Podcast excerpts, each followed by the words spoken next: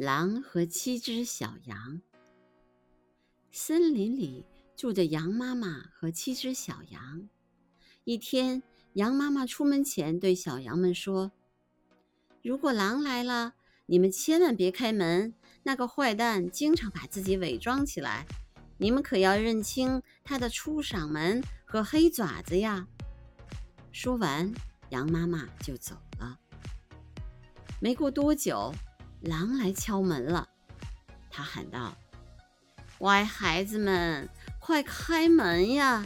妈妈回来了。”可是小羊们听出了狼的出嗓门，一起嚷道：“你不是我们的妈妈！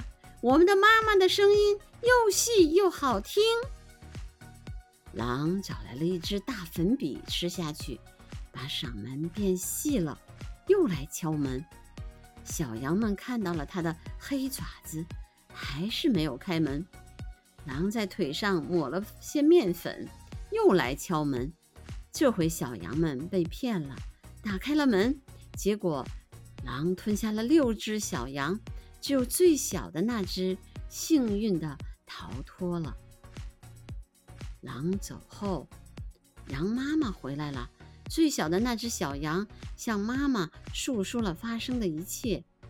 羊妈妈找到了正在呼呼大睡的狼，她用剪刀把狼的大肚皮剪开，救出了六只小羊。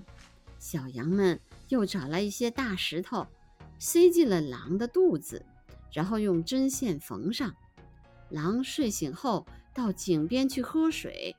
沉重的大石头让它坠落了进了井里，于是狼小羊们和妈妈一起在井边快乐地跳起舞来。